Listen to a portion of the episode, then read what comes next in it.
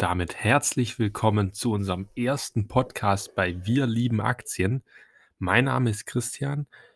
Wer uns auf Instagram verfolgt, der wird mich und meine Stimme wahrscheinlich ja kennen oder dem ist die nicht fremd, weil ich kündige dort immer die Analysen an, die wir auf unserer Webseite hochladen. Heute zum ersten Mal auch im Podcast eben. Und das Unternehmen, über das wir heute reden im Podcast, ist ITM Power. Und ITM Power, das werden die meisten von euch kennen, die ein bisschen aktiver an der Börse äh, im Jahr 2020 vertreten waren. Und zwar ITM Power ist ein Wasserstoffunternehmen. Und ich werde euch jetzt in dem ersten Teil einen, eine Kurzvorstellung vom Unternehmen geben. Ähm, kurz ein paar Key Facts vorne ab. Im Jahr 2020 hat ITM insgesamt eine Kurssteigerung von 620 Prozent zurückgelegt. Das ist super, super beachtlich, einfach aus dem Hintergrund, wenn man das Ganze mal mit, ja, mit richtigen Profiteuren dieser Corona-Krise und Pandemie vergleicht, wie beispielsweise Amazon, die ja wirklich im Geschäftsmodell einen riesen Boom erlebt haben, Netflix oder was auch immer, ob das Microsoft ist, Zoom, ähm, fast vollkommen egal. IT Empower hat die in 2020 eigentlich ja fast alle outperformed. Eben eine Versechs über eine Versechsfachung. Das ist eine unfassbare Hausnummer, die da zurückgelegt wurde. Und da merkt man einfach, dass dieser Wasserstoffhype wirklich stark war. Machen wir mal weiter. Ähm, in was für einer Branche oder welche Branche würde man das außerhalb vom Wasserstoff noch zuordnen? Wahrscheinlich passt am besten der Industriebereich ähm, hier bei ITM. Ähm, was für eine Grower-Kategorie würden wir ITM ähm, zuschreiben? Ja, ziemlich klar Fast Grower, weil die Umsätze werden zukünftig exorbitant stark wachsen, zumindest wenn man den Prognosen glaubt. Die Marktkapitalisierung ähm, beträgt 2,35 Milliarden britische Pfund. Dividende gibt es derzeit nicht. Hat aber natürlich auch damit zu tun, dass der Konzern derzeit noch unprofitabel ist. Darum haben wir auch einen KGV von ja, negativ, im negativen Sinne knapp 60. Ähm, der Firmensitz ist in Großbritannien, genauer gesagt in Sheffield. Das Gründungsjahr des Konzerns ist im Jahr 2001 gewesen und die Mitarbeiteranzahl beträgt 215. Daran merkt man auch schon in meinen Augen, dass ähm, wir es hier von einem wirklich kleinen Unternehmen zu tun haben. Ich würde in dem Zusammenhang von der Marktkapitalisierung von um die 2,35 Milliarden britischen Pfund auch wirklich von einem Small Cap Unternehmen sprechen. Ähm, ja, so viel zur Einführung. Jetzt kommen wir zum nächsten Kapitel. Kommen wir nun also zur Vorstellung vom Unternehmen und die Vorstellung beginnen wir mit einem Zitat vom CEO von ITM Power und das ist Dr. Graham Cooley. Ich hoffe, ich habe den Nachnamen jetzt richtig ausgesprochen.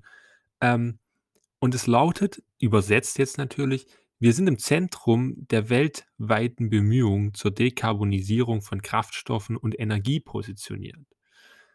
Das zeigt schon, dass für ITM Power die Umwelt stark im Mittelpunkt steht. Die Wasserstofftechnologie, die ITM Power vorantreiben möchte, ist die sogenannte PEM-Technologie. Da kommen wir im Laufe der Analyse noch öfter drauf zu sprechen und wir werden die dann auch noch erklären. Kurz gesagt, vorneweg ist es einfach nur eine Methode, um Wasserstoff zu gewinnen, die sehr umweltfreundlich ist.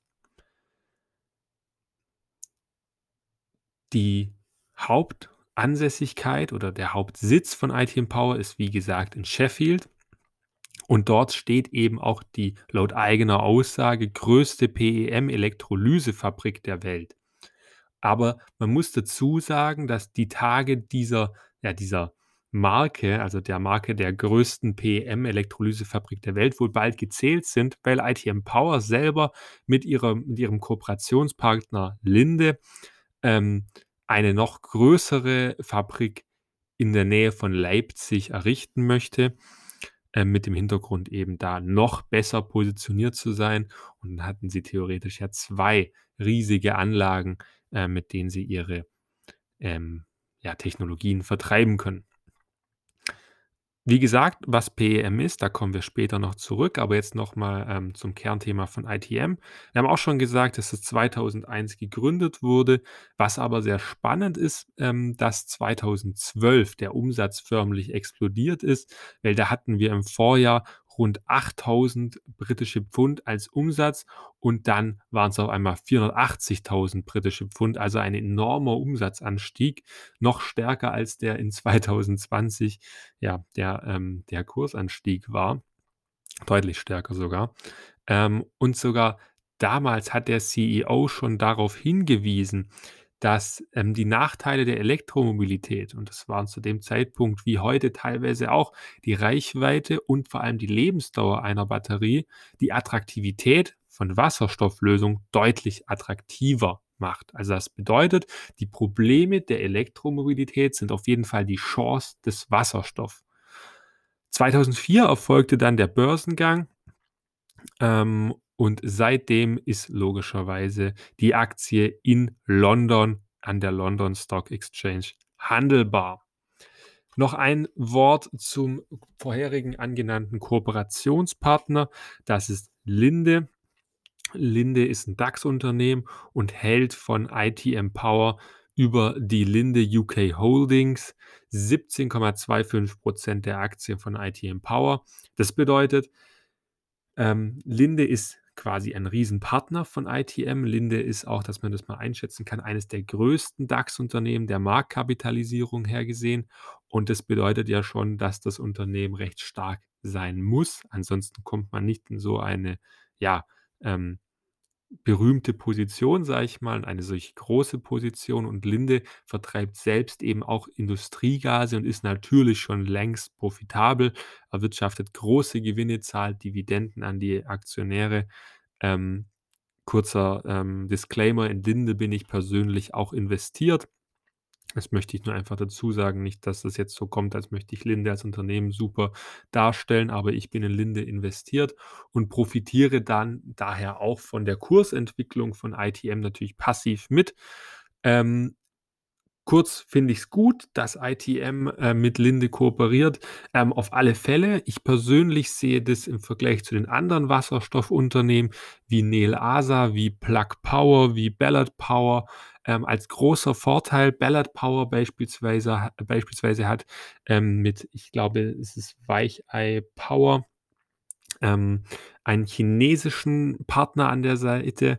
Ich weiß jetzt nicht, ob ich den Partner richtig ausgesprochen habe, wahrscheinlich eher weniger, aber darum geht es gar nicht, sondern es geht darum, dass Linde einfach in dem Bereich wirklich stark aufgestellt ist ähm, und die, die Methoden kennt, die Kunden hat, ähm, die Vermarktungsweisen kennt und dann natürlich ITM Power auf alle Fälle ähm, weiterhelfen kann ähm, zu wachsen, profitabel zu werden und dann sich nachhaltig in dem Markt zu etablieren. Und das finde ich super wichtig, gerade wenn man ähm, noch so ein kleines Unternehmen ist, also so ein Small Cap wie ITM, dann ist es super wichtig, wenn man so einen großen Partner an der Seite hat, der zusammen mit einem Joint, Joint Ventures macht, ähm, solche Produktionsstätten baut und einfach ja über die Entscheidung auch drüber guckt, weil man hat natürlich als Linde ähm, Group jetzt auch ähm, da gewisse Mitspracherechte mit 17,5 Prozent der ganzen Aktien und ähm, kann dann natürlich auch mit dem Management zusammen Entscheidungen treffen.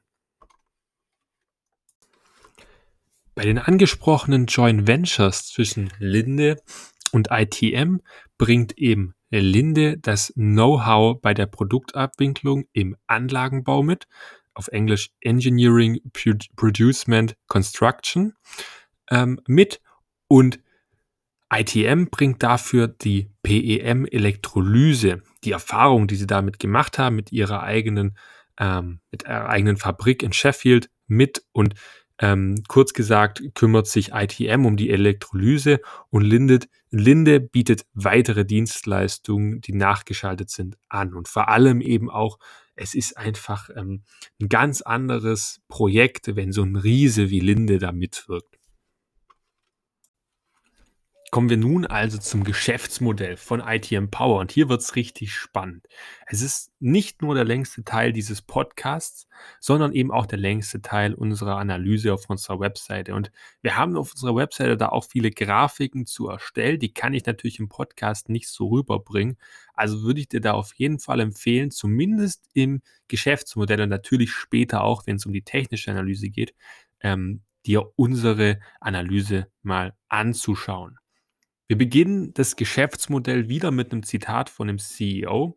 Und zwar ist das Zitat dieses Mal: „IT Empowers Mission ist es, die Welt klimaneutral zu machen mit Hilfe von grünem Wasserstoff.“ Es ist genauso wie vorhin eben auch beschrieben in der Vorstellung, dass ITM wirklich 100% auf die Klimaneutralität abzielt. Wir haben genau diese Problematik in den letzten Jahren vermehrt aufgezeigt bekommen, sei es durch Klimaaktivisten wie Greta Thunberg öffentlich geworden, ähm, also öffentlich ja zur Schau gestellt worden, ähm, oder auch durch ja einfach nur äh, Wissenschaftler, die uns schon Jahre davor warnen, dass wir die Erderwärmung stoppen sollten.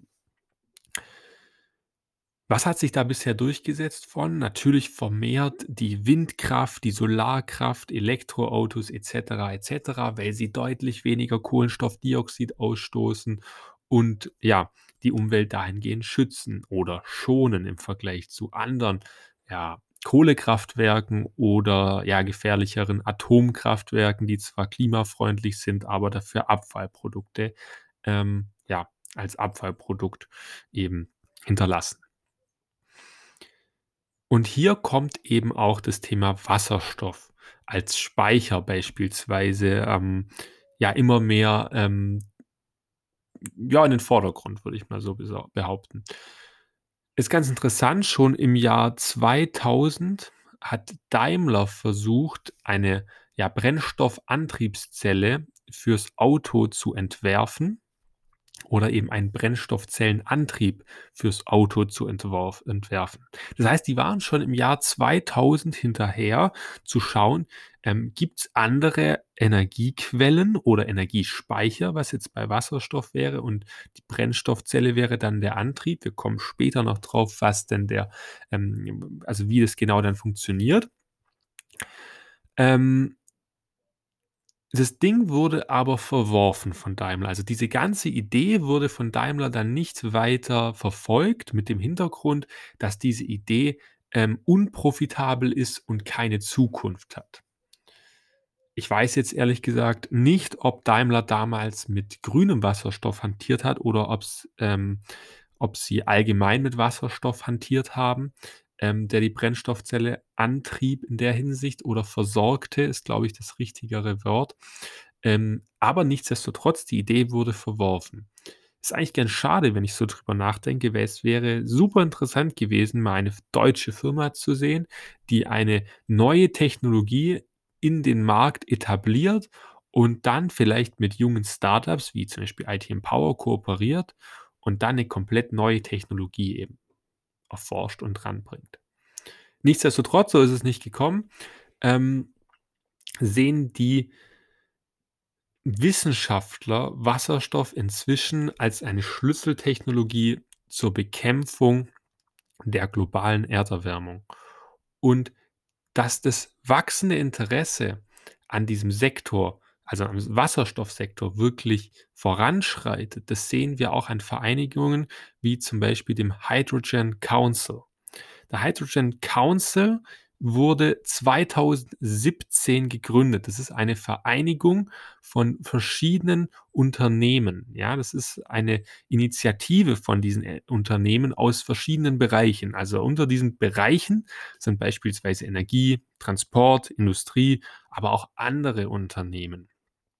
Und diese, ja, diese, dieser Zusammenschluss, der hat zwei Ziele im eigentlichen Sinne. Und beide hängen natürlich mit dem Wasserstoff oder der Brennstoffzelle zusammen. Und das erste Ziel ist es, die Beschleunigung in diese beiden Segmente, also in den Wasserstoff und in die Brennstoffzelle, rapide zu verschnellern oder eben ja, voranzubringen, allgemein, was die Technologie betrifft. Der zweite Schritt ist es ganz klar, dass Wasserstoff viel mehr akzeptiert wird in der Gesellschaft. Natürlich hängen die Ziele dann eher ähm, zusammen. Also das zweite Ziel ist bei uns formuliert geworden als die Ermutigung wichtiger Interessensgruppen, Wasserstoff als Teil des zukünftigen Energiemixes stärker zu unterstützen. Also schlussendlich, man will Wasserstoff etablieren in die ja, in die großen Bereiche. Und ich möchte euch jetzt mal ganz kurz sagen, was für Unternehmen denn da so alles drin sind. Im Übrigen, die, der Gründungsort dieser Initiative war, wie gesagt, am 7. Januar 2017 in Davos. Unter den Unternehmen sind so Unternehmen, die man wirklich kennt. Also sie sind wirklich sehr, sehr namhaft. Also zum Beispiel Airbus, Air Liquide, ähm, BMW, Audi, Bosch, BP, Shell, Siemens Energy, ThyssenKrupp, Toyota, Total, ähm, also noch viele weitere. Wir haben, wie gesagt, diese Grafik mit den Unternehmen da drauf ähm, oder in diesem Verbund auf unserer Webseite ähm, ja, eingebettet. Das heißt, du kannst dir das Ganze mal anschauen ähm, und wirst dann sehen, welche Unternehmen da alle etabliert sind. Übrigens ist da auch Daimler noch drin. Die habe ich gerade eben noch vergessen und Microsoft sehe ich gerade auch noch.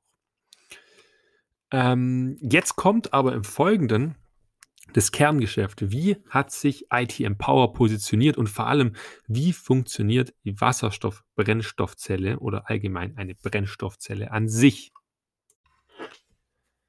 Also kommen wir zur Wasserstoff-Brennstoffzelle.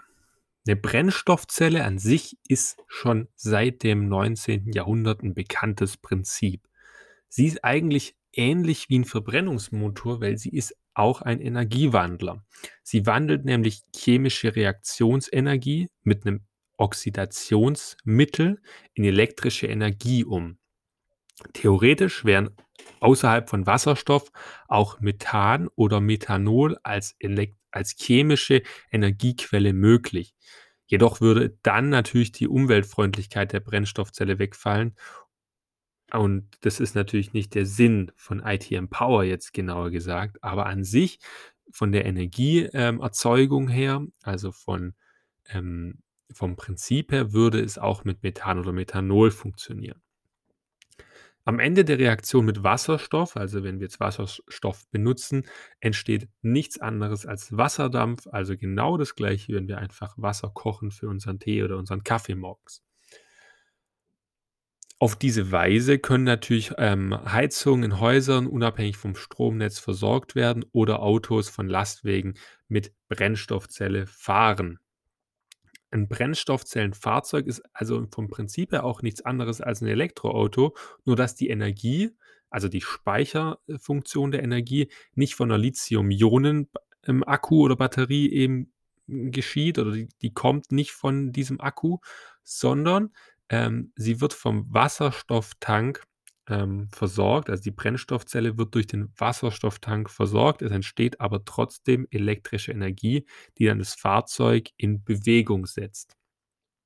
Das löst recht viele Probleme, die die E-Mobilität mit sich bringt und zum Beispiel auch bei großen Transportmitteln wie Flugzeugen oder Schiffen, die keine Akkus als Energiequelle verwenden können, ähm, sei es technische Gründe oder einfach Ener Energieeffizienzgründe, ähm, weil sie zum Beispiel auch äh, nicht einfach auf offenem Meer eine Ladestation platzieren können, ähm, sondern einfach der Wasserstoff für diese Zeit getankt werden kann.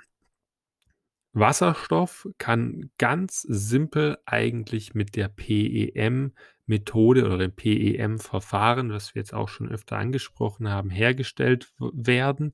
Dafür brauchen wir wirklich nur Strom und Wasser und eben dieses Gerät. Was das ist, da kommen wir jetzt zu. PEM ist wie angesprochen einfach nur der Art der Elektrolyse. PEM selbst steht für Proton Exchange Membrane. Und man muss sich das so vorstellen, das ist an sich recht simpel. Wie gesagt, wir brauchen Strom, Wasser und dieses Gerät. Das Endergebnis ist aus dem Wasser, also Wasser ist ja chemisch gesehen H2O, wird Sauerstoff und Wasserstoff. Also wir extrahieren den Sauerstoff und den Wasserstoff.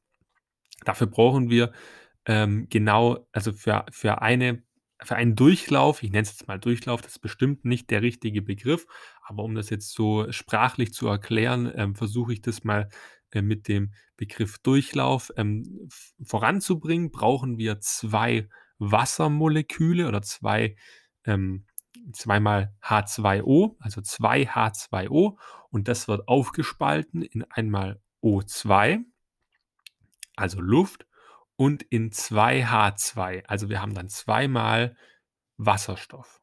Also wir haben dann zwei Wasserstoffmoleküle, die in der Luft verfügbar sind.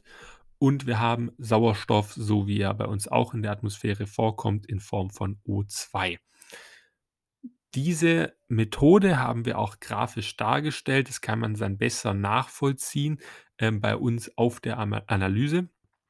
Als Abbildung 5 ist das, falls dich das näher interessiert, dann kannst du das da anschauen.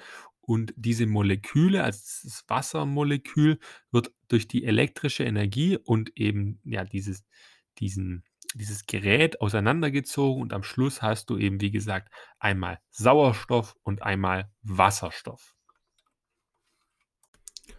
Kommen wir jetzt zum Thema grüner Wasserstoff.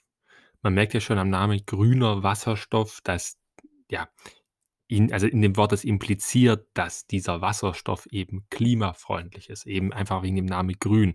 Man assoziiert das direkt mit dem Klimaschutz an sich. Zumindest geht es mir so. Und genau das ist eben auch die Kernsequenz. Ähm, wir müssen unterscheiden bei der Farbe des Wasserstoffs. Insgesamt gibt es fünf Arten von Wasserstoff, also fünf verschiedene Farben von Wasserstoff. Das ist einmal der graue Wasserstoff, der blaue Wasserstoff, der türkise Wasserstoff, ähm, der grüne Wasserstoff und der rote Wasserstoff. Und die Unterscheidung ist eben immer in der Herstellung des jeweiligen Wasserstoffs. Weil beispielsweise nur, wenn ich mit dem grünen ähm, Wasserstoff wirklich, ja, also wenn ich mit dem grünen Wasserstoff hantiere, bin ich wirklich im ich sag mal, im umweltfreundlichen Segment unterwegs. Der graue Wasserstoff zum Beispiel wird und von ähm, wird so hergestellt, es wird Erdgas, wird unter Hitze zu Wasserstoff und CO2. Dann wird ja dieses CO2 wird eben auch frei aus dem Erdgas und geht ungenutzt in die Atmosphäre. Also haben wir wieder den Treibhauseffekt dadurch. Pro Tonne erzeugtem Wasserstoff entstehen so circa 10 Tonnen CO2, also eine ungeheure Menge an Kohlenstoffdioxid, die einfach ja ungefiltert quasi in die Atmosphäre gelangt. Beim blauen Wasserstoff ist der Herstellungsprozess sehr gleich oder sehr ähnlich wie beim grauen Wasserstoff, aber das CO2, das da entsteht, wird gebunden und nicht einfach in die Atmosphäre ähm, ja, gepumpt oder also wird nicht in die Atmosphäre gelassen sozusagen. Dann beim türkisen Wasserstoff, da haben wir eine thermische Spaltung von Methan, also Erdgas. Es entsteht kein CO2, sondern fester Kohlenstoff. Es ist also so gesehen CO2-neutral, wenn die thermische Energie aus ener erneuerbaren Energiequellen stammt und der Kohlenstoff dauerhaft nicht verbrannt wird. Das heißt, das ist die Voraussetzung dafür, dass wir hier einen CO2-neutralen Wasserstoff generieren. Dann kommen wir zum Hauptthema, dem grünen Wasserstoff. Das ist eben auf Wasserspaltung basierendes Herstellungsverfahren. Ähm, kann dann eben Wasserstoff CO2-frei produziert werden, wenn es eben auch mit klimaneutralem Strom wie eben Windenergie produziert wird. Und genau da haben wir eben auch die PEM-Methode, ähm, die ITM hat, ähm, die zum grünen Wasserstoff führt. Die letzte Wasserstofffarbe ist der sogenannte rote Wasserstoff und das ist die Herstellung von Wasserstoff, ähm, die Hilfe von Kernenergie für die Herstellung von Wasserstoff. So rum ist es richtig. Ist natürlich dann auch so gesehen CO2-neutral, aber man hat natürlich die Thematik der Kernenergie mit drin. Der lukrativste Wasserstoff von äh, diesen ganzen Arten ist der sogenannte graue Wasserstoff der ist einfach wirtschaftlich am effizientesten. Diese diese ja, wie sagt man, Vereinbarung oder dieses dieser Zusammenschluss, den ich vorhin schon erwähnte, der Hydrogen Council, geht aber davon aus, dass der grüne Wasserstoff bis 2025 deutlich aufholt. Die Annahme beruht einfach aufgrund der Verschärfung des Klima der Klimaschutzmaßnahmen, die weltweit eben in Kraft treten und darauf folgend eben Anhebung des Kohlenstoffdioxidpreises auf 50 Euro pro Tonne. Bedeutet also, je nach Tonne, die ich ausstoße, also für jede Tonne, die ich an Kohlenstoffdioxid, also CO2 ausstoße, muss ich 50 Euro an Gebühren, ich nenne es mal Gebühren bezahlen und diese Gebühren, ähm, ja, die machen diese Methode zum vom grauen Wasserstoff beispielsweise einfach deutlich unattraktiver. Die Europäische Union will im Übrigen 150 Milliarden Euro für die Wasserstoffförderung bis 2030 ausgeben. Das muss man sich wirklich mal vorstellen. Es ist eine ungeheure Summe, 150 Milliarden Euro. Wir haben bei uns in der Analyse auch noch eine Grafik ähm, gemacht, die das Automobil vergleicht von der Energiespeicherung über Wasserstoff versus eben den klassischen Akkuspeicher. Das heißt, da könnt ihr euch das Ganze mal anschauen, wie das Ganze funktioniert, ähm, die Unterschiede mit der PEM-Methode als beispielsweise zum Lithium-Ionen-Akku ähm, und dann, wie es eben im Auto verarbeitet ist. Ist sehr empfehlenswert, würde ich euch wirklich raten, mal anzuschauen. Kommen wir nun dazu, wie ITM jetzt mit diesem Wasserstoff schlussendlich Geld verdienen möchte.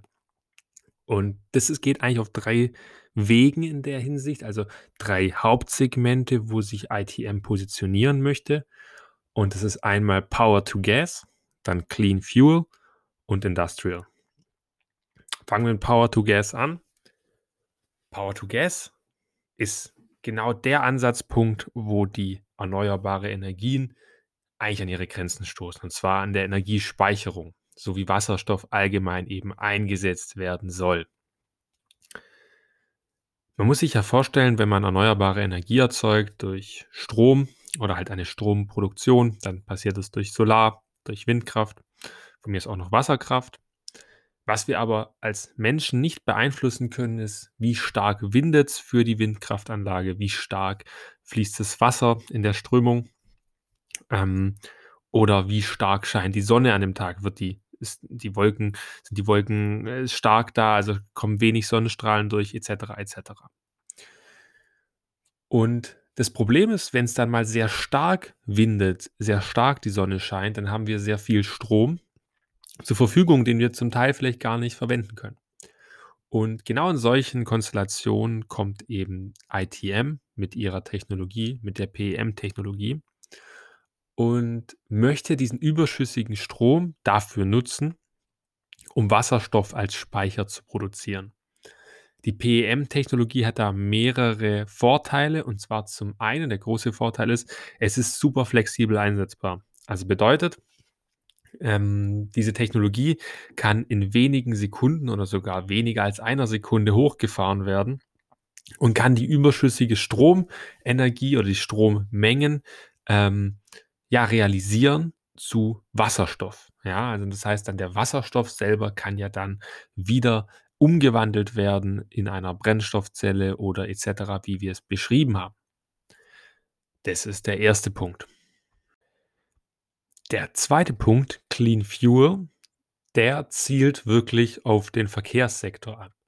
Und zwar derzeit wird ja fast alles, also mal abgesehen von den Elektroautos, aber die sind noch nicht in der Überzahl, werden die Vielzahl der Automobile werden noch mit Öl beziehungsweise Diesel oder Super versorgt, also quasi mit, ja, schlussendlich verarbeitetem Öl. Öl ist sehr wertvoll, Öl ist begrenzt auf dieser Welt. Es ist uns allen bewusst, dass Öl entsteht. Da müssen mehrere hundert Jahre vergehen, dass neues Öl entsteht und wir bauen definitiv schneller Öl ab, als, ja, als es nach generiert werden kann von der Natur. Möchte ich mal so ausdrücken. Die PEM-Technologie bietet hier eben auch wieder Lösungen. Und zwar dahingehend, dass zukünftig dann nicht mehr ja, Öl oder eben Sprit bzw. Diesel getankt wird, sondern eben Wasserstoff. Der Wasserstoff wird dann wie ganz normal eben getankt und kann dann eben auch tendenziell von der ähm, ja, von der Ladestation selber produziert werden, eben auch durch die PEM-Technologie. Und der kann einfach in wenig innerhalb von wenigen Minuten dort selbst produziert werden. Also sehr, sehr unkomplex und eben genau auf Nachfrage basiert. Und das kann für viele Seiten Vorteil haben, also zum Teil auch für die Betreiber der Tankstelle dann, aber natürlich auch für die Konsumenten, die relativ zügig ähm, und vielleicht auch, wenn es die Methode zulässt, relativ preiswert ähm, ihren, ja, ihr Auto volltanken können. So eine volle Tankladung hält ähnlich wie bei einem Benzintank so um die 400 Kilometer. Das variiert natürlich dann je nachdem, wie groß der Tank ähm, ist, aber das ist ja auch bei den Verbrennern nicht anders.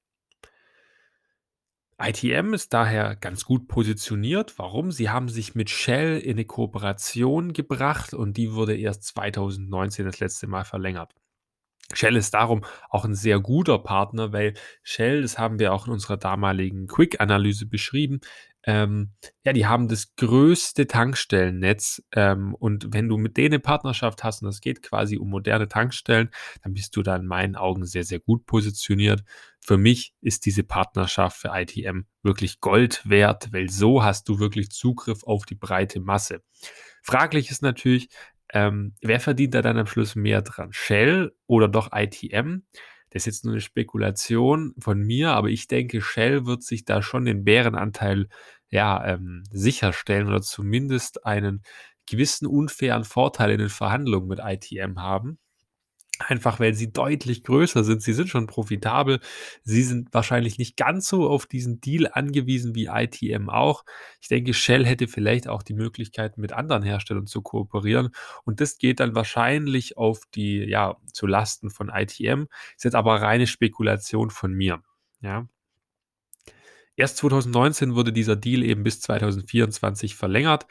Und wie gesagt, ich sehe zwar, ich denke zwar, dass ITM tendenziell einen nicht perfekten Deal heraushandeln konnte, aber ich glaube, dass der Deal trotzdem sehr, sehr wichtig war für das Unternehmen und so auch zukünftig ähm, gute Umsätze generiert werden können und die vor allem auch nachhaltig sind. Weil wenn du nicht ins Netz reinkommst und durch Shell kommst du eben gut in dieses Netz rein, in dieses Tankstellennetz, dann machst du eben auch keine Umsätze. Aber so kommen sie eben dazu. Der dritte Punkt, haben wir schon angesprochen, ist der Punkt Industrial. Und Industrial, also Industrie, in der Industrie wird schon recht viel mit Wasserstoff gearbeitet, aber aktuell aus Kostengründen fast ausschließlich ja, durch Erdgas produzierten Wasserstoff, also den sogenannten türkisen Wasserstoff.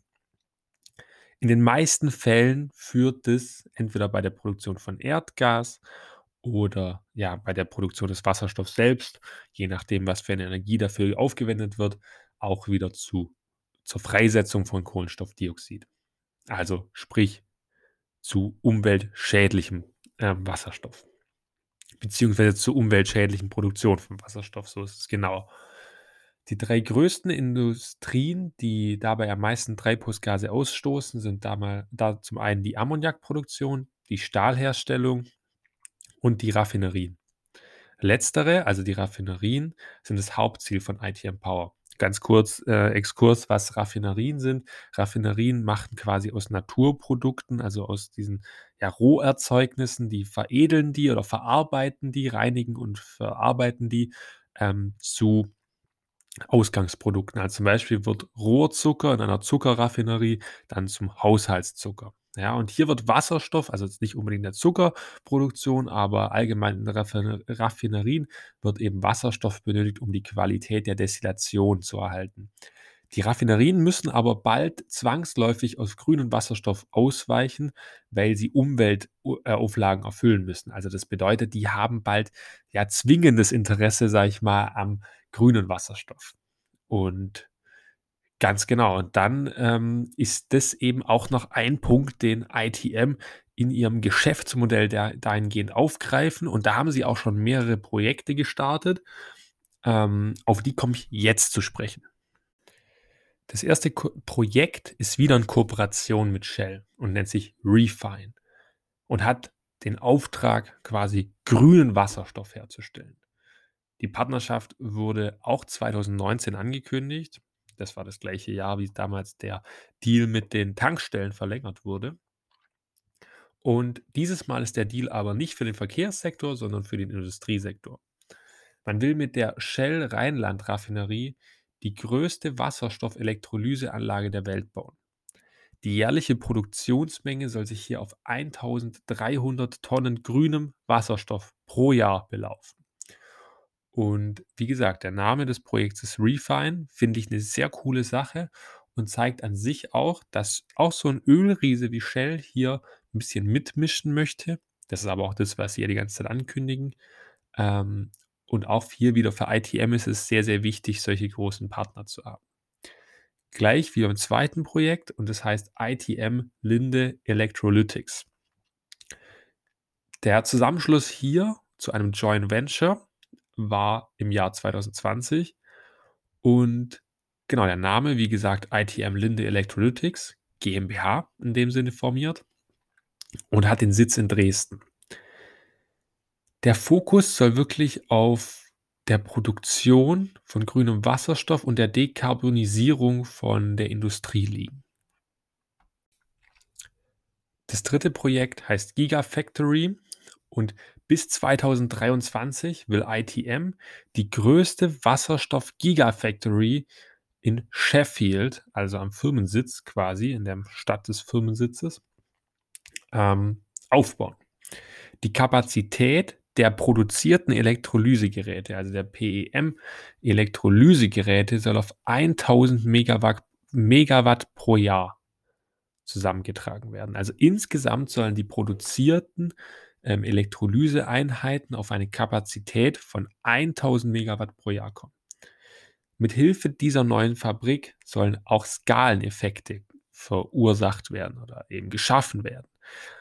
Also sprich, man will die Produkt das Produktionsvolumen erhöhen und eben die Kosten dahingehend auch ja, reduzieren können. Ja? Also wenn die Masse, Massenproduktion, die Fixkosten werden gesenkt durch die Fixkostendegression, also quasi je mehr ich produziere, desto mehr kann ich meine Fixkosten ja auf ein Produkt verlagern. Das ist die ganz normale BWL, VWL, eher BWL.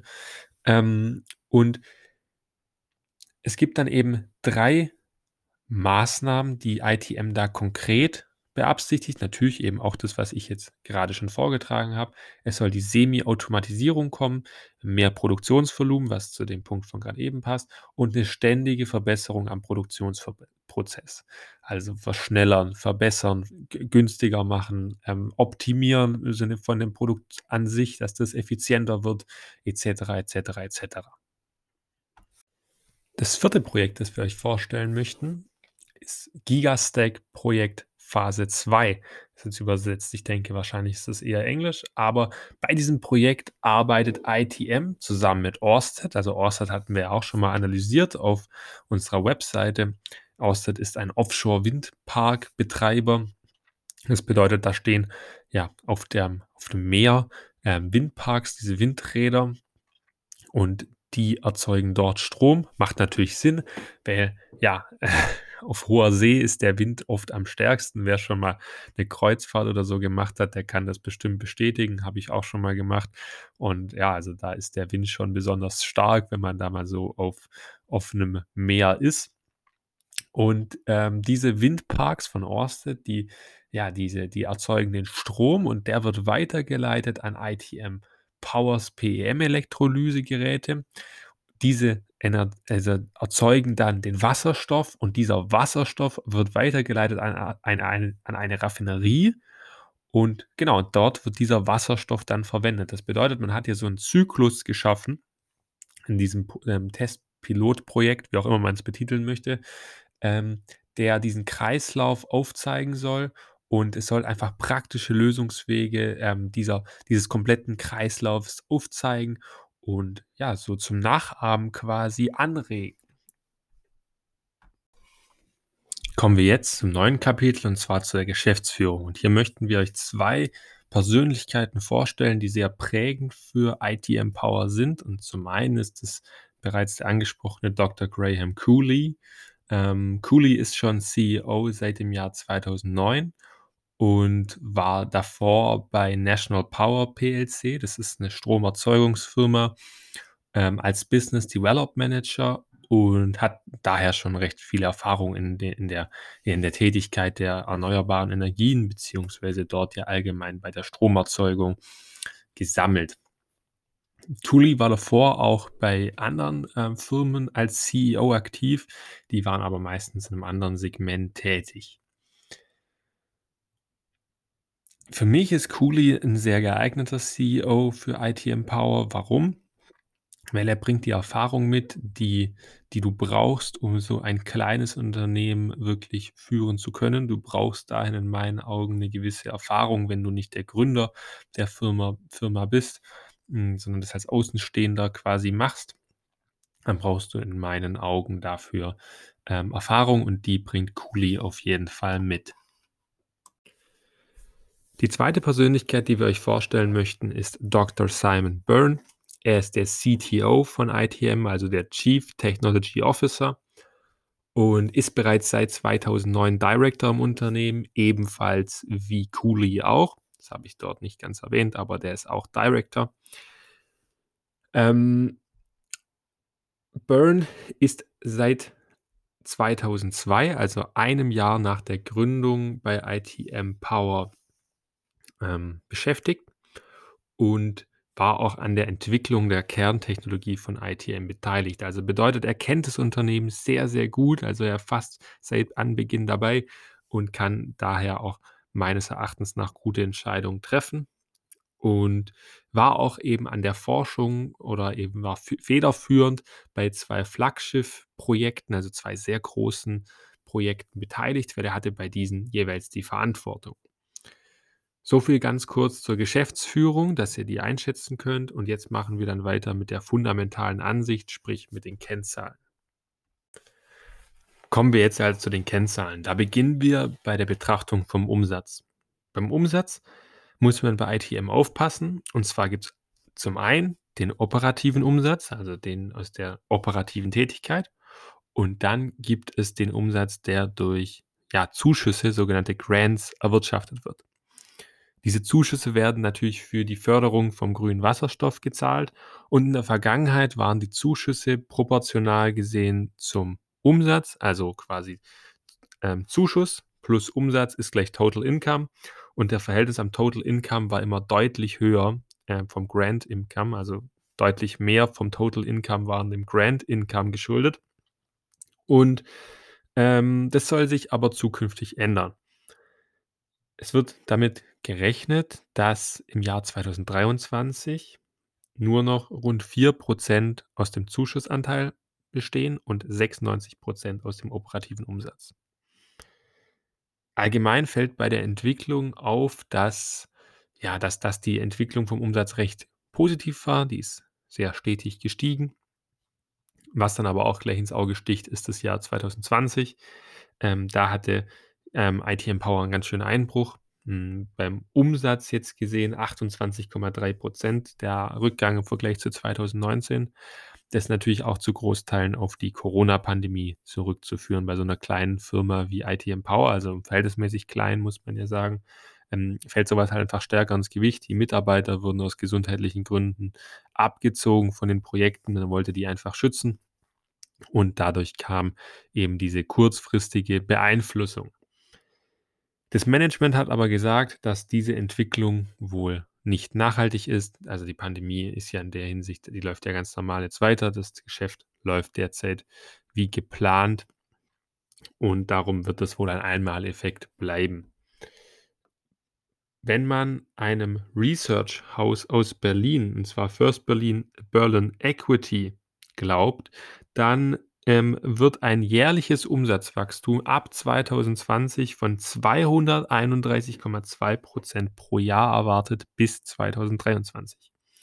Ist natürlich auch dem ähm, dem, ja, Umstand geschuldet, dass in 2020 ein recht schlechtes Jahr war, aber dennoch ist es ein eine starke Hausnummer, auch für ein schwaches Umsatzjahr und, ja, muss erst mal von irgend 'nem Konkurrenten nachgemacht werden.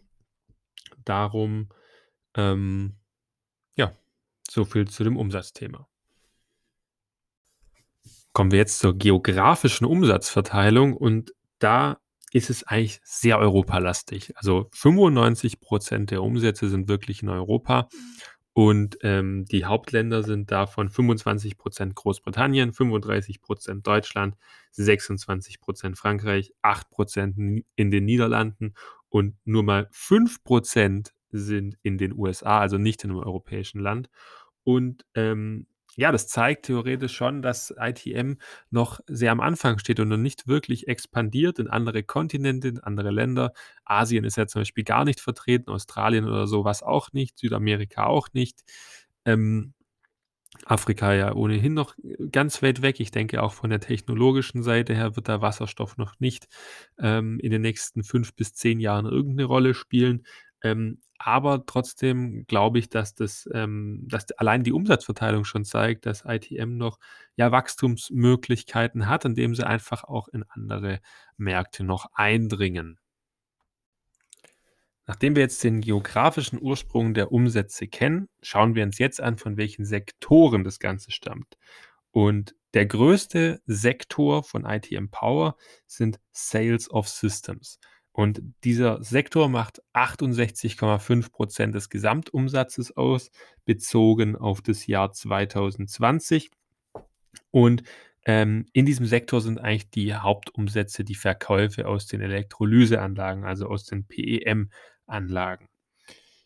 Dann gibt es bei den Ele Elektrolyseanlagen natürlich auch noch Sonderwünsche, Sonderanfertigungen und diese fallen unter die Begrifflichkeit Design and Consultancy Revenue und das macht noch mal 14,2% aus. Also, ähm, sind's insgesamt über 80% der Umsätze, die mit den Elektrolyseanlagen erwirtschaftet werden.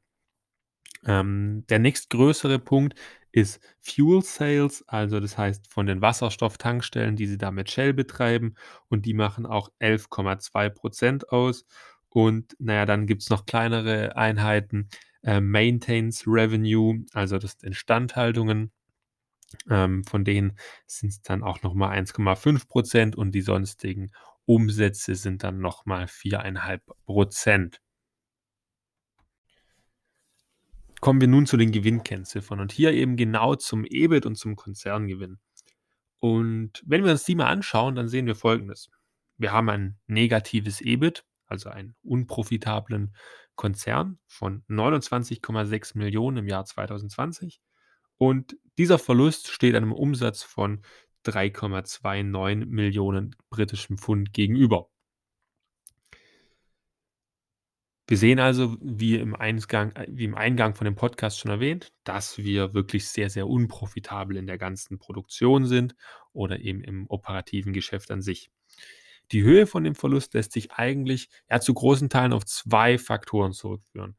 Zum einen sind es die Umsatzkosten, also die Kosten für die ja, für die Anschaffung der Materialien für zum Beispiel die PEM-Elektrolyseanlage ähm, aber eben auch für die Prototypen von den, äh, Produktionen.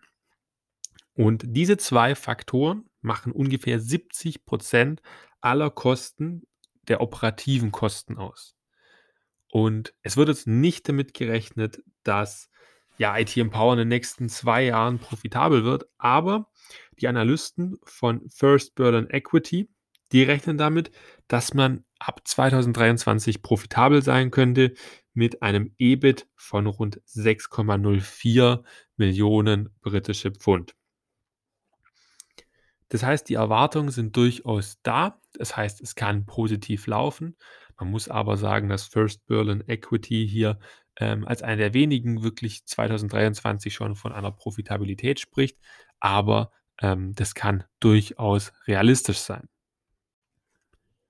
Das kann natürlich vor allem dann realistisch sein, wenn es wirklich gelingt, die Produktionskosten zu verring verringern, beziehungsweise auch die Umsatzkosten zu verringern. Und das schafft man natürlich vor allem dann, wenn man nicht mehr diese hohen Ausgaben für die Produktion von dem Prototypen hat. Wenn mir das gelingt, dann kann man natürlich auch die Marge dementsprechend steigern und auch ins Positive bringen, weil logischerweise ist derzeit die EBIT-Marge sehr negativ und zwar ähm, minus 893,6 Prozent, ähm, also massiv negativ. Und ab dem Jahr 2023 wird in dem positiven Szenario von First Berlin Equity von 5,1 Prozent gerechnet. Noch kurz zu den Dividenden.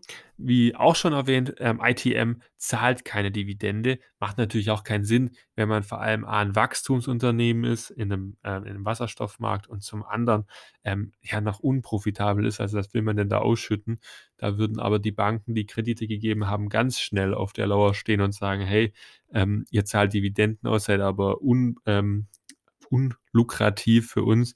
Ähm, das geht so nicht. Und Darum bleibt ITM auch gar keine Wahl. Sie können gar keine Dividenden zahlen. Wie ist denn die Einordnung nach den Lynch-Kriterien für ITM Power? Und die Einordnung ist eigentlich recht simpel. Wir haben hier auf jeden Fall einen Fast Grower.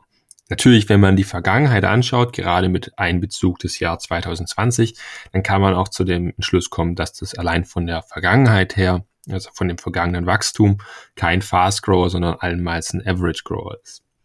Da man aber sagen muss, dass der Wasserstoffmarkt allgemein recht stark wächst und ITM Power auch ähm, mit stärkeren Umsatzwachstum rechnet, beziehungsweise bei uns jetzt diese ähm, Recherchen des Berliner Research Teams oder der Research Analysten, ähm, ja, sehen wir auf jeden Fall ITM als Fast Grower an. Jetzt kommen wir zu den Chancen und Risiken und wie immer bei unseren Analysen möchten wir mindestens zwei wesentliche Chancen und zwei wesentliche Risiken herauskristallisieren und euch beschreiben. Und die erste Chance, die äh, wir hier ähm, auffassen möchten, ist die zunehmende Bedeutung von grünem Wasserstoff als alternative Energiequelle. Im Jahr 2018, also dann drei Jahre her, waren Erdöl, Kohle und Erdgas für mehr als 80 Prozent der globalen Energieerzeugung verantwortlich. Der genaue Wasserstoffanteil konnte nicht recherchiert werden und genau hier besteht eben die Chance für IT, ITM Power, ähm, weil die potenziellen Anwendungsmöglichkeiten von Wasserstoff extrem vielseitig sind und dahingehend, weil der Markt noch recht klein war oder klein ist, ähm, kann der natürlich dementsprechend wachsen. Die Boston Consulting Group, also eine sehr renommierte und weltweit tätige ähm, ja, Beraterfirma, erwartet in Deutschland und der EU diesbezüglich das größte Marktpotenzial in der Luft- und Schifffahrt, also genau in den Bereichen, wo wir auch beschrieben haben, dass Wasserstoff einfach ja, äh, vorteilhafter ist als die E-Mobilität oder als die, als die Lithium-Ionen-Akkus. Und Schätzung der Fuel Cell Hydrogen Energy Association ähm, könnte das Marktvolumen der weltweiten Wasserstoffindustrie im Jahr 2030 auf 150 Milliarden Euro ähm, belaufen. Unter den Bedingungen, dass eben die Politik ähm, die Rahmenbedingungen auch setzt für Wasserstoff, dass der ähm, akzeptiert wird, dass wir genug Ladestationen haben, etc., etc., schätzt die Boston Consulting Group ähm, das Marktvolumen auf eine Billion US-Dollar an. Und naja, das ist schon eine extreme Hausnummer, weil das wäre ein sehr großer Markt, wo ITM Power durchaus profitieren könnte. So, und jetzt kommen wir mal aufgrund einer aktuellen Studie des, ja, der Fraunhofer Institute ISI, ISE und IEG. Die wurde im Juni 2021 veröffentlicht. Ähm, kommen wir mal zur Lage in Deutschland. Wie sieht es denn derzeit aus? Und laut eben der Pressemitteilung vom 4.6.2021 des Nationalen Wasserstoffrates werden in Deutschland derzeit rund 57 Terawattstunden Wasserstoff pro Jahr produziert. Die Energie hierfür ist ebenfalls wie beschrieben im Geschäftsmodell ähm, hauptsächlich aus fossilen Energieträgern gewonnen. Also bedeutet ja nicht wirklich klimafreundlich, weil wir immer ähm, die große Wahrscheinlichkeit haben, dass da auch Kohlenstoffdioxid in die Atmosphäre ähm, tritt und das nicht immer nur gebunden wird. Das erinnern wir uns an die äh, verschiedenen Farben des Wasserstoffs. Die Nachfrage in Deutschland soll bis 2030 auf 80 Terawattstunden ansteigen, pro Jahr wohlgesehen. Und hier ist das Interessante daran, dass die Nachfrage sich speziell auf grünen Wasserstoff ändern wird. Laut der Meta-Studie, die ich schon angesprochen habe, ähm, soll auf Grundlage der restlichen Da na äh, Daten die Nachfrage im Jahr 2040 auf 100 bis sogar 300, ähm, Terawattstunden ansteigen. Zudem spricht die Studie davon, dass bis 2050 die Spanne auf weiter also weiter ausgeweitet wird auf 400 bis 800 Terawattstunden pro Jahr.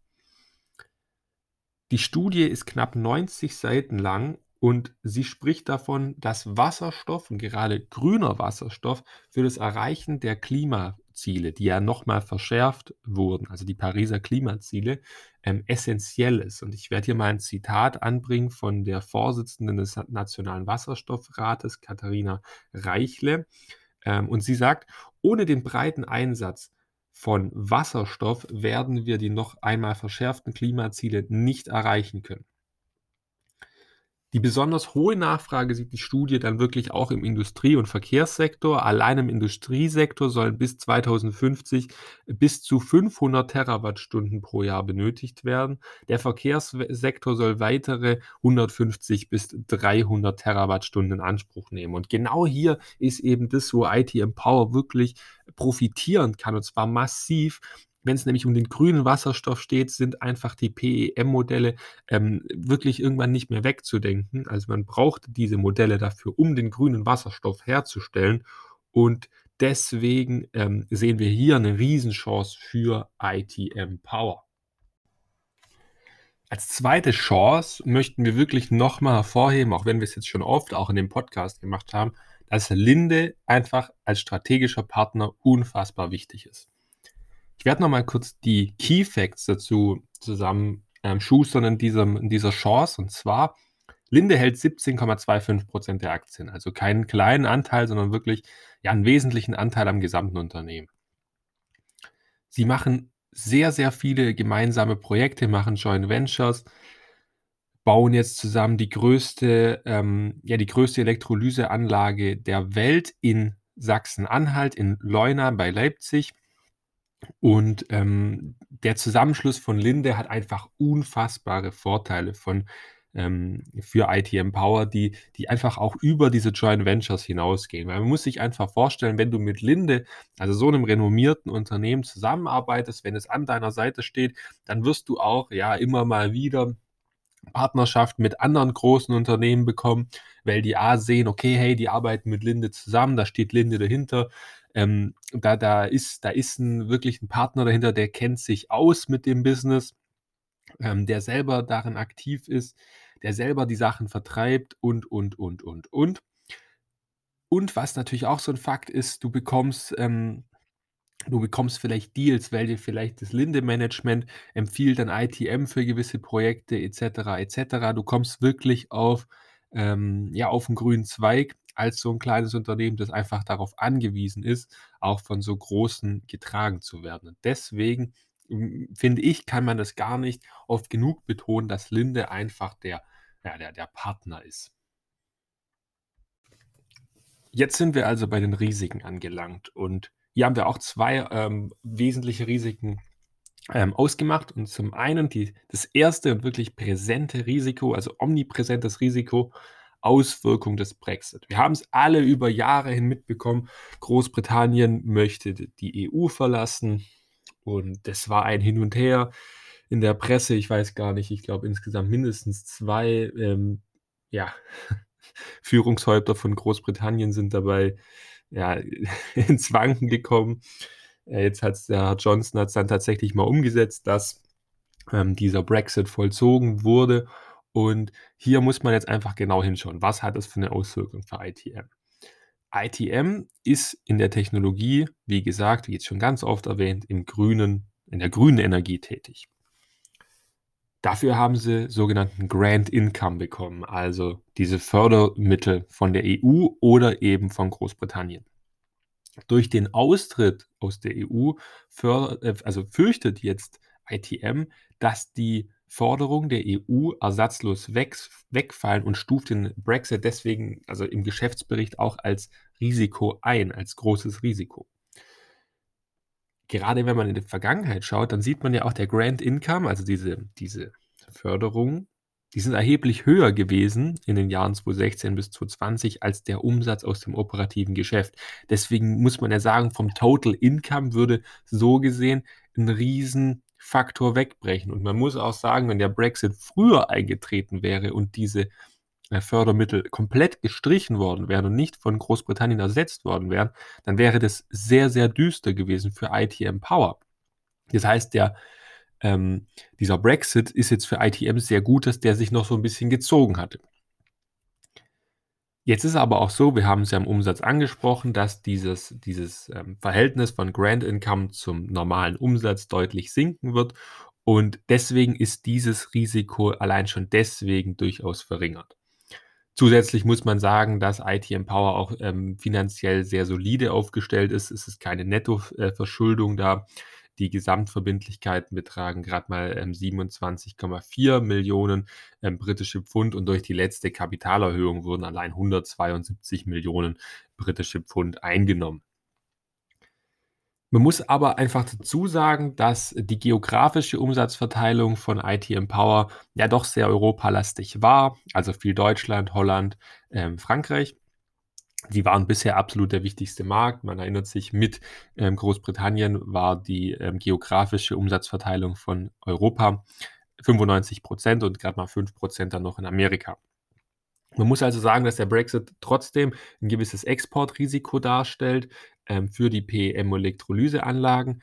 Ähm, aber am 1. Mai 2021 ist das Handels und Kooperationsabkommen zwischen der Europäischen Un Union und dem Vereinigten Königreich, äh, in Kraft getreten, was den Freihandel, äh, der Parteien gewährleistet. Und deswegen würden wir das Risiko aus fundamentaler Auswirkung als mittel bis maxi also eher gering einstufen und die Eintrittswahrscheinlichkeit als hoch, weil ich meine, der Brexit ist nun mal schon vollzogen. Das zweite Risiko sehen wir daran, die Technologie von ITM Power setzt sich nicht durch. Hier möchte ich auch erwähnen, nicht nur die Technologie, sondern Wasserstoff an sich. Das heißt, der Markt für Wasserstoff und speziell für grünen Wasserstoff ist ja, wie wir in der Studie gehört haben, noch sehr gering. Wir haben bisher immer noch Wasserstoff, der zwar eingesetzt wird, aber der bisher nicht grün gewonnen wird, sondern, ähm, eher türkis oder eben durch andere fossile Energieträger. Das heißt, die Technologien für die PEM oder für die anderen grünen Wasserstoffarten, ähm, also nicht für die grünen Wasserstoffarten, sondern für die Gewinnung von grünem Wasserstoff, die sind noch, ja, nicht etabliert und nicht, ähm, allgemein eingesetzt. Es gibt hier auch Konkurrenten in in dem Bereich, zum Beispiel in ja, in Europa jetzt gesehen McPhy aus Frankreich oder Nel ASA aus Norwegen. Gerade letztere wird man wahrscheinlich eher kennen. Ähm, zu beachten ist einfach, dass es neben der PEM-Elektrolyse auch eben andere Methoden zur Herstellung gibt, die, ähm, zum Beispiel die alkalische Elektrolyse, ähm, oder auch andere Möglichkeiten. Ja, das heißt, es muss nicht sein, dass wenn man wenn sich grüner Wasserstoff durchsetzt, dass die auch von dieser PEM-Elektrolyse auskommen. Ähm, das kann auch von 'ner anderen Technologie sein und welches Unternehmen sich da schlussendlich durchsetzt, das kann man nur sehr, sehr schwer vorhersagen. Sollte ITM Power hier nicht zu den Gewinnern gehören, dann sind die fundamentalen Auswirkungen natürlich dramatisch groß, man muss sich vorstellen, ITM Power baut eigentlich alles auf dieses PEM-Elektrolysemodell auf. Das heißt, die Auswirkungen sind dramatisch und vielleicht sogar führen diese Auswirkungen dann in die Insolvenz.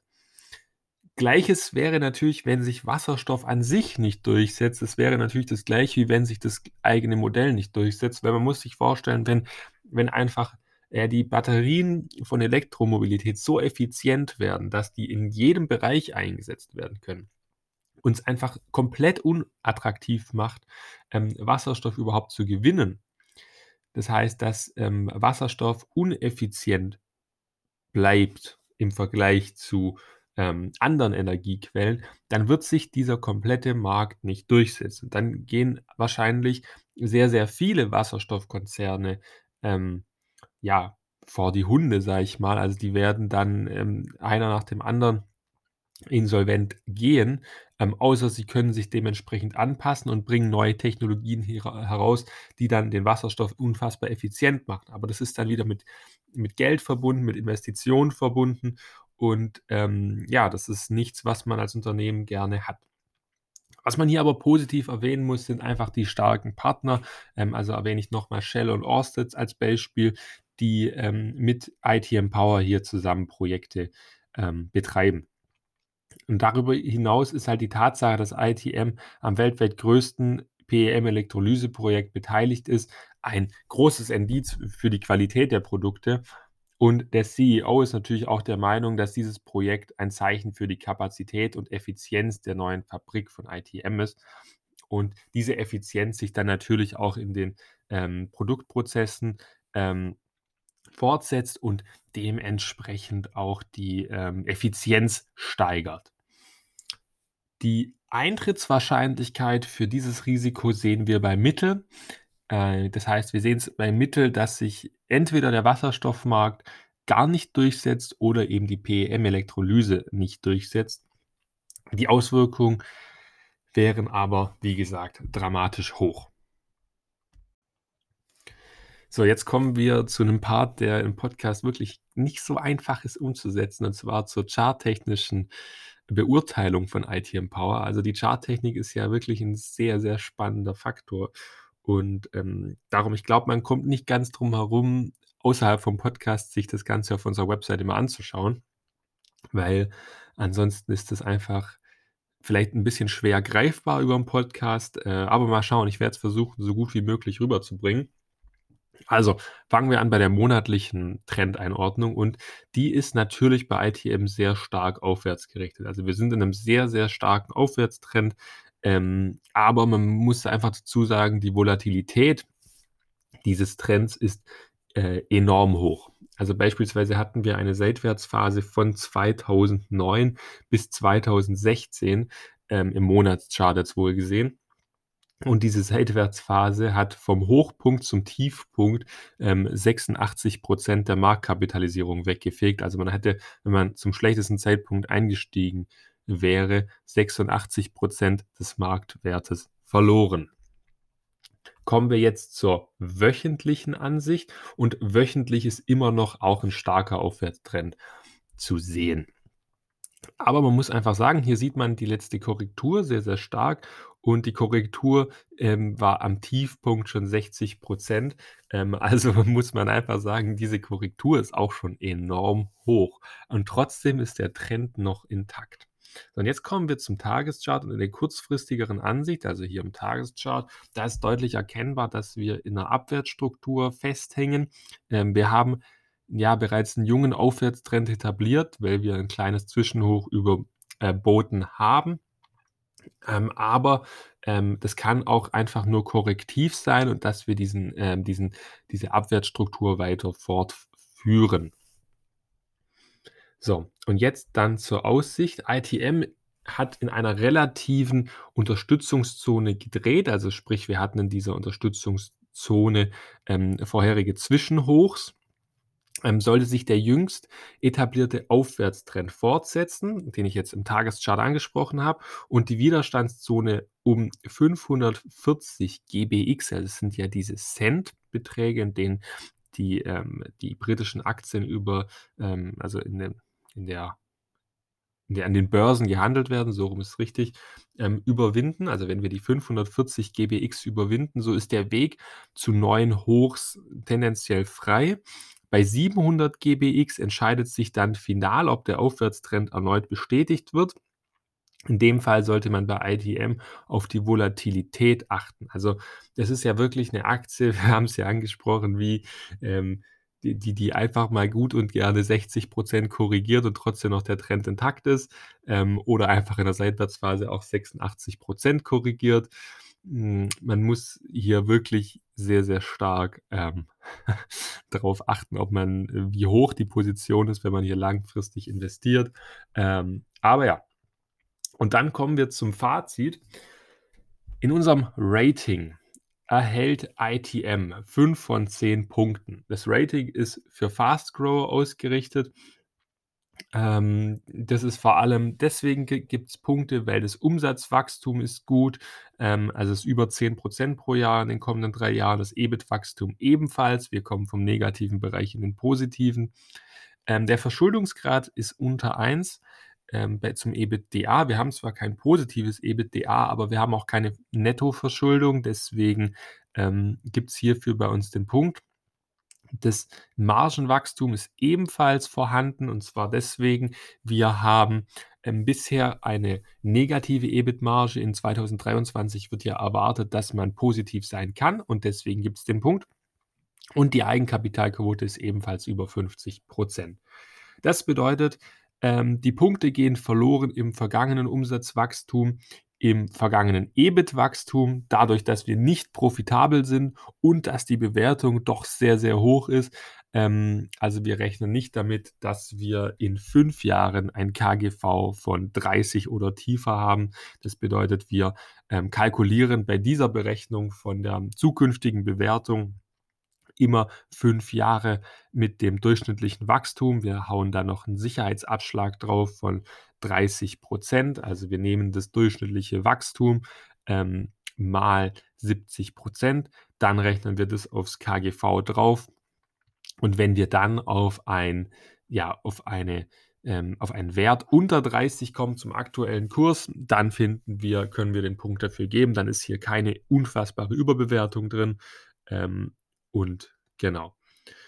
Dann kommen wir zur charttechnischen Fazit. Charttechnisch konnte sich ITM nach der langen Korrektur gut stabilisieren und wieder in der Aufwärtsstruktur etablieren. Das ist auf jeden Fall positiv hervorzuheben. Sollte das letzte Trendhoch nun auch noch überwunden werden, stehen die Chancen sehr gut, dass der langfristige Aufwärtstrend fortgeführt wird. So, somit sind wir jetzt fertig mit dem Podcast. Ich hoffe, er hat euch ganz gut gefallen. Ich habe es versucht, zum, beim ersten Mal sehr ähm, ja, recht frei zu reden, das Ganze ohne Nervosität rüberzubringen, ähm, die Infos trotzdem gesammelt ähm, rüberzubringen. Und ja, wenn ihr sowas öfter sehen, äh, hören wollt, vor allem sehen, gesehen habt ihr jetzt ja nicht so viel im Podcast, ähm, dann gebt uns da auf jeden Fall Feedback, das freut uns sehr. Und ich wünsche dir auf jeden Fall heute noch einen sehr schönen Tag. Mach's gut. Ciao, ciao.